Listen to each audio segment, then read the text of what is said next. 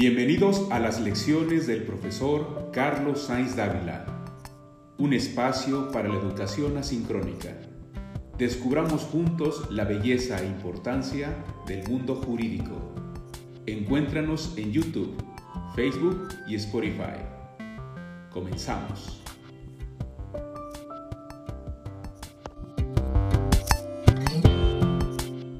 Ok, bueno, a ver, aquí te presento un cuadrito en este cuadrito estoy tratando de resumir, ahora lo voy a explicar lo, mejor posible, eh, sin perjuicio de ampliar la, explicación cuando te pueda ver, este, ya sea que nos vamos en línea o ya sea que nos vamos de manera personal eh, o presencial. Eh, pero he tratado en este cuadrito de resumir lo importante del procedimiento. A ver si, a ver si logré el objetivo. Mira.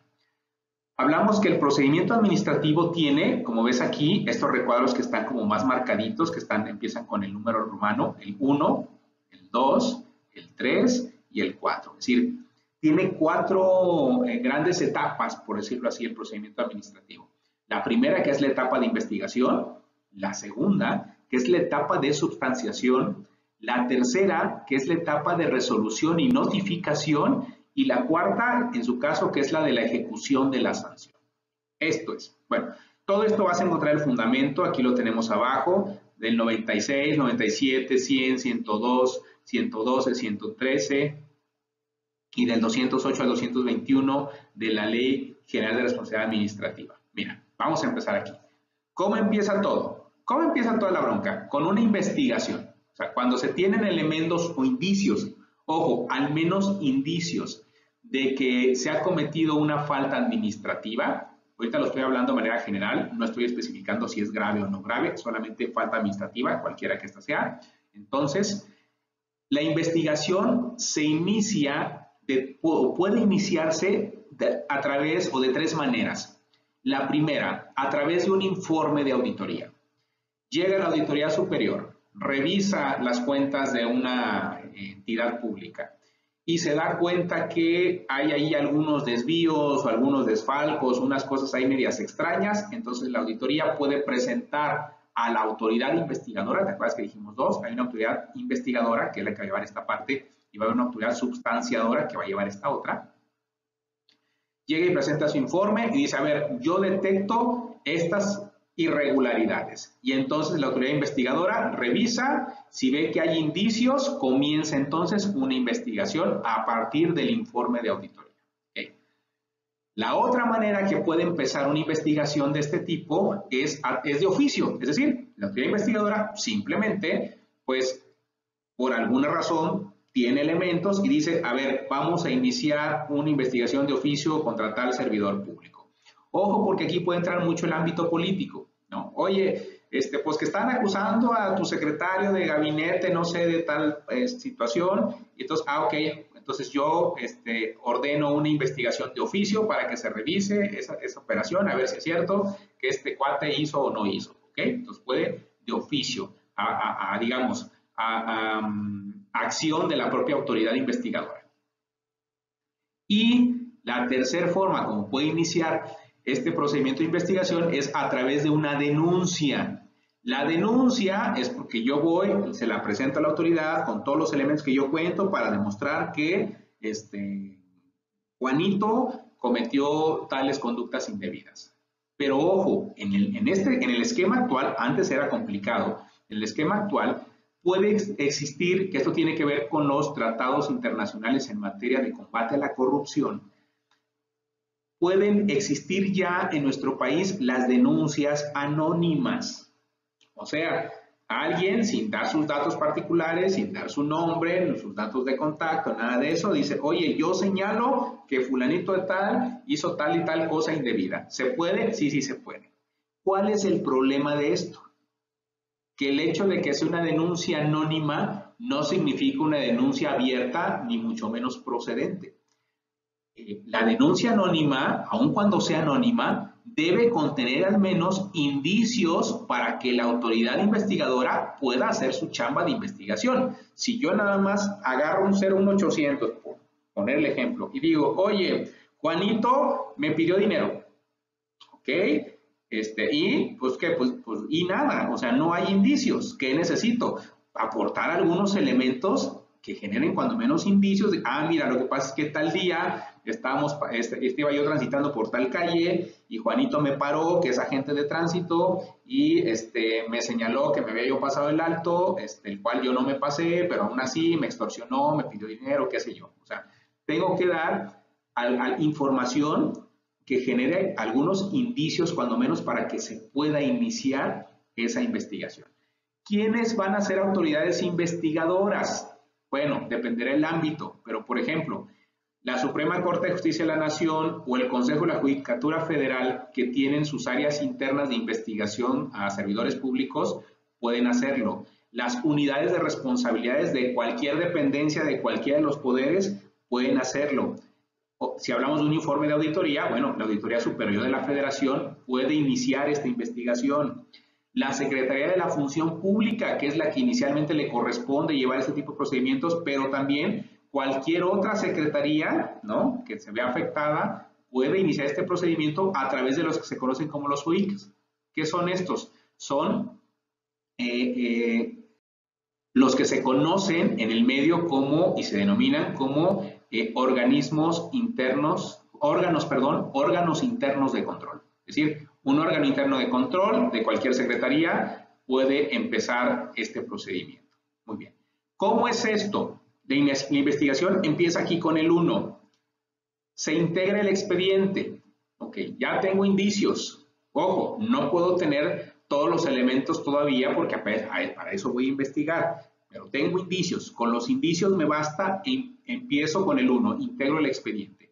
Y una vez que integro el expediente, puedo requerir información a otras dependencias, a otras autoridades para que seguir generando medios de prueba y en un momento dado, cuando ya tengo todos esos datos, puedo requerir directamente al presunto responsable para que me presente información, para que me aclare o en su caso me desvirtúe las probables conductas de responsabilidad que yo le estoy señalando. Para eso, normalmente se habla de un plazo entre 5 o 15 días, todos los días aquí, bueno, los que vamos a manejar aquí el procedimiento son días hábiles. Eh, la dependencia, cualquiera de estas, que inició por cualquiera de estas formas, eh, le pide eh, al servidor público, le da un plazo entre 5 y 15 días para que subsane, aclare o responda. ¿ok? ojo, este, este, este plazo se puede prorrogar Normalmente la regla es que se prorroga por una mitad del plazo inicialmente concedido. O sea, si a mí me dan 10 eh, días para presentar información como presunto responsable, entonces resulta que es mucha la información, yo puedo pedirle a la autoridad una prórroga y esa prórroga va a ser por la mitad del plazo concedido. O sea, si me dieron 10 días, yo voy a pedir una prórroga que puede ser hasta por 5 días más, por ponerle ejemplo. Entonces, una vez que ya se sustanció este requerimiento, viene la fase 2, que es esta autoridad o cualquiera de estas va a hacer un análisis de los hechos y obviamente de las pruebas que le fueron aportadas y de las pruebas que fueron recabadas. Las aportadas son las que el presunto responsable me hizo llegar y las recabadas son las que yo solicité eh, por medios propios para tener toda la información.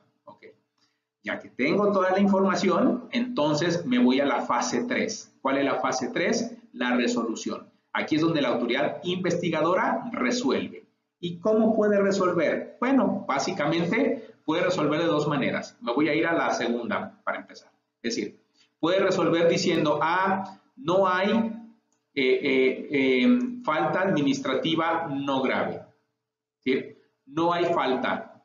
Ya revisé yo y no encuentro elementos, entonces se concluye con el archivo perdón, se concluye con el asunto y se archiva el expediente. Y ahí quedó, no pasó nada. ¿Ok? Se emite un acuerdo de conclusión y archivo y bueno, vamos, ahí se acaba. ¿Ok? Bien, ahora, ¿qué pasa si sí encuentra la autoridad investigadora que hubo una falta administrativa no grave? Ok, pues sí, fíjate que sí hubo esta conducta, tal servidor público, pues desobedeció a su superior jerárquico. Ok. En ese momento, como, motivo de la, de la resolución, se emite el que se conoce como el IPRA, que se, lo tenemos en la definición aquí abajo. ¿Qué significa IPRA? Informe de presunta responsabilidad administrativa. Ojo, el IPRA interrumpe la prescripción. ¿Te acuerdas que al principio de hoy veíamos que eh, las faltas administrativas no graves prescriben en tres años y las graves en siete años. Ok, aquí estamos en el contexto de las faltas administrativas no graves. Ok, aquí solo hablamos de faltas administrativas no graves. Las no graves, es decir, si, eh, eh, si ya habían pasado dos años del evento, al emitirse el IPRA, el informe de presunta responsabilidad administrativa, entonces ahí se interrumpe la prescripción de los dos años que se llevaba, porque todavía decíamos que tiene tres años. Ahí se interrumpe. ¿Ok? Bueno, entonces, ¿Qué pasa? No hubo responsabilidad, el asunto se, se, archivó, concluyó y se archivó. ¿Qué pasa si sí hubo responsabilidad? Ok, hubo un IPRA determinando una falta administrativa no grave. Ese IPRA, la autoridad investigadora lo presenta ante la autoridad sustanciadora. ¿Te acuerdas que dijimos dos? Una es la que investiga y la otra es la que sustancia y nunca, pero nunca puede ser la misma. Tienen que ser independientes, ¿ok? Entonces, la autoridad administrativa investigadora encontró que hay responsabilidad administrativa del servidor público no grave y la presenta, eh, presenta el informe, el IPRA, a la eh, eh, autoridad sustanciadora. ¿Ok? Entonces, ¿qué hace la autoridad sustanciadora? Lo admite, o sea, lo admite el IPRA y en su caso emplaza, es decir, notifica al presunto responsable que hay un procedimiento en su contra, ¿no? O a su cargo. Y para eso hablamos de un plazo de tres días. ¿Qué sigue una vez que se notifica al presunto responsable? Entramos a la fase 3, la audiencia inicial, que normalmente se, se señala eh, una vez emplazado el, responsable o el presunto responsable, se señala para celebrarse en un plazo no menor de 10 días y no mayor de 15 días, y entonces ahí, eh, eh, llevado a cabo la audiencia inicial, en ese momento es donde el presunto responsable va a presentar o ofrecer las pruebas que sea que tenga para acreditar su inocencia, digámoslo así. Acuérdate que este principio, este procedimiento, perdón, se rige bajo el principio de presunción de inocencia, que ya vimos. Entonces, tendrá, se estará a cargo de la autoridad investigadora en su momento, de la sustanciadora en esta fase que estamos hablando, eh, la carga procesal de acreditar fehacientemente que se cometió la responsabilidad, puesto que goza eh, el, presunto responsable, goza de eh, una presunción de inocencia. Entonces, una vez que esto sucedió ya en la audiencia inicial, se desahogan pruebas, ok, esto va a depender del tipo de pruebas. Obviamente, si son documentos, pues los documentos se, desahogan por su propia naturaleza. Pero si, por ejemplo, el presunto responsable ofreció, no sé, testimoniales, ofrezco a fulano y a fulano como testigos, bueno, pues se va a necesitar un tiempo para desahogarse esas pruebas. Si ofreció un informe de una autoridad este, de otro estado, ok, pues hay que esperar a que la autoridad conteste. ¿sí? Es decir, eh, va a depender del tipo de pruebas que se hayan ofrecido para ver este, esta situación, cuándo, se va a terminar, ¿no? Aquí te fijas, pongo una estrellita azul. Yo te voy a decir por qué, lo vamos a ver más adelante. Nada más fíjate dónde está. En la etapa de sustanciación está entre la fase 4 y 5. Ahorita vamos a ver por qué. Aquí, te adelanto un poco, aquí va a intervenir el Tribunal Federal de Justicia Administrativa eh, eh, cuando se encuentre que fue una, una falta administrativa grave. Lo ampliamos en un momento. Bueno, regresamos acá. Fase 5, alegatos. Una vez que ya se desahogaron todas las pruebas, que ya está todo listo, ok, se da cinco días para que las partes presenten, perdón, para que el, presunto responsable presente sus alegatos, ok. Y después de eso viene el cierre de la instrucción. La autoridad sustanciadora decreta el cierre de la, de la instrucción y entonces a partir de ahí tiene inicialmente 30 días para emitir su resolución. Si el asunto es muy complicado, puede emitir un acuerdo de ampliación de plazo y esos 30 días se pueden ampliar por otros 30 días más. Entonces, vamos a pensar que se emite la resolución similar al procedimiento de arriba. Oye, pues para mí no hay responsabilidad. Ah, ok, perfecto, se archiva, no pasó nada. Pero ¿qué pasa cuando, oye, pues sabes que a partir del IPRA que vino de acá, me lo presentaste acá, ya lo revisé, ya le di chance al servidor público que revisara, que aportara pruebas, ta, ta, ta, ta, resulta de que para mí sí hay responsabilidad. Ok. Si la autoridad sustanciadora considera que sí hubo responsabilidad, entonces lo que va a hacer es presentar el expediente, ojo, cuando hablamos de faltas administrativas graves, la autoridad sustanciadora no es competente para sancionar. Quien va a sancionar es el tribunal. Entonces, lo que va a hacer la autoridad es presentar, nos marcamos aquí con la estrellita, presentar este, sus conclusiones, digamos, al tribunal para que el tribunal siga un procedimiento que vamos a ver más adelante y en su caso determine si se, hubo responsabilidad y sea el tribunal el que imponga en su caso la sanción que corresponda. Entonces, vamos a pensar, decíamos acá, que en la fase 3, resolución y notificación, insisto, si la autoridad acá consideró que no hay falta administrativa grave o no hay falta administrativa no grave, pues se concluye y se archiva el asunto. Si considera que hubo falta administrativa grave, decimos no resuelve, presenta el expediente al tribunal para que ellos sean los que determinen y sancionen.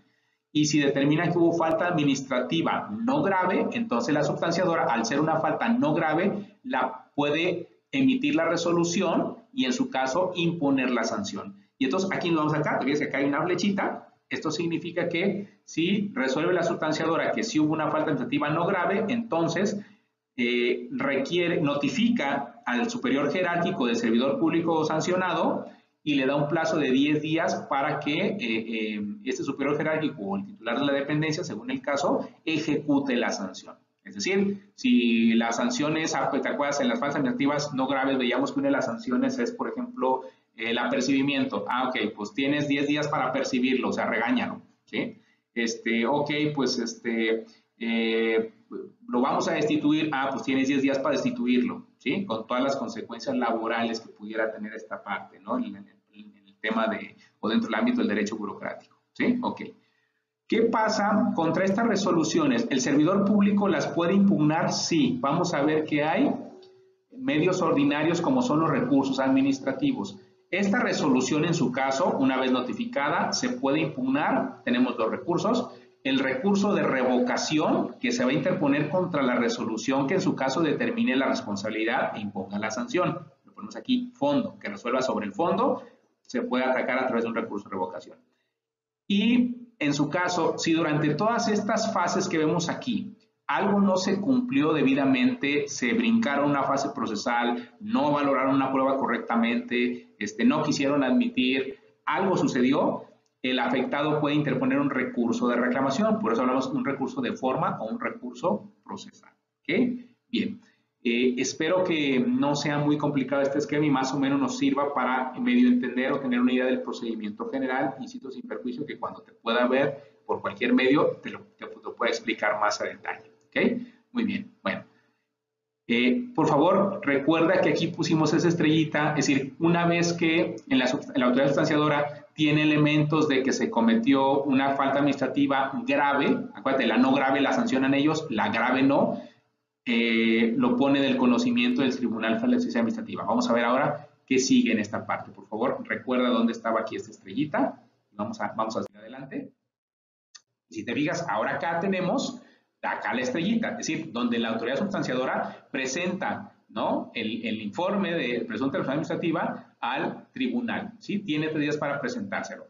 Cuando se lo presenta al tribunal, el tribunal lo primero que tiene que hacer es verificar la conducta establecida en el IPRA, es decir, tiene que ver si efectivamente hay una falta administrativa. Y si el tribunal dice, oye, si estoy de acuerdo contigo que es una falta administrativa no grave, le devuelve el expediente a la autoridad sustanciadora para que continúe con el procedimiento y en su caso emita la sanción, este, eh, em, la resolución con la sanción, la notifique y luego le pida al, superior jerárquico del, servidor público sancionado que la ejecute, ¿no? Ok. ¿Qué pasa si, si hablamos de una falta administrativa grave? Ok el tribunal revisa y dice, oye, hay una falta administrativa grave, pero no es, tú lo estás eh, tipificando como peculado. Ah, para mí no es peculado, para mí es cohecho. ¿Ok? Entonces, el tribunal tiene la facultad de reclasificar esa conducta, ¿sí? La puede reclasificar y le notifica a la autoridad sustanciadora, oye, para mí no es este peculado, es cohecho. Puede decir el tribunal, puede decir, perdón, la autoridad sustanciadora, ah, órale, pues este, pues, ¿está bien? No, pues es la que tú digas. Puede decir la autoridad sustanciadora, no, nada que ver. Para mí sigue siendo cohecho. Entonces, si la autoridad sustanciadora se niega a reclasificar la conducta, entonces, dice la ley, el tribunal se queda con el procedimiento y lo continúa. Y entonces, ¿qué hace el tribunal? Notifica a las partes de que a partir de este momento este tribunal va a continuar con la sustanciación del procedimiento y emite un acuerdo de admisión, en su caso, y desahogo de pruebas.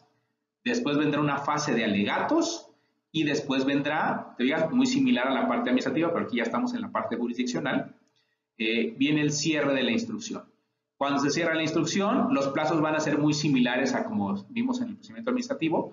Se emite la resolución, ¿sí? Y entonces el tribunal dice, para mí si hubo falta administrativa grave, ojo, aquí ya no solamente, cuando entra el tribunal, no solamente es contra servidores públicos, también contra particulares. Y entonces emite la resolución y esa resolución, si queda firme, se va a ejecutar, ¿sí? Y si eh, eh, de alguna manera alguna de las partes afectadas por esa resolución decide controvertirla, pues también tiene dos recursos administrativos para hacerlos. Si el quien se siente afectado con esta resolución, o sea, el tribunal no resolvió como quería este, la autoridad administrativa, entonces la revisión la pueden interponer o la Secretaría de la Función Pública eh, o los órganos internos de control o la Auditoría Superior de la Federación o este, cualquier entidad de la Administración Pública Federal que se viese afectada con esa resolución. Si eh, eh, eh, las reglas para seguir esta revisión van a ser a partir del mismo recurso de revisión fiscal que viene la ley contencioso y que hace, un vínculo a la ley a la ley de amparo. el recurso de revisión va a ser muy similar y se va a llevar conforme al procedimiento de la ley de amparo. Eh, si el que es eh, el servidor público o el tercero este, se ve afectado con esta resolución, ellos lo pueden impugnarla a través de un recurso de apelación. ¿Ok? Bien. Esta información la vas a encontrar en los artículos 208 y 209 de la Ley General de Responsabilidad Administrativa. ¿Ok? Muy bien. Bueno. Continuamos.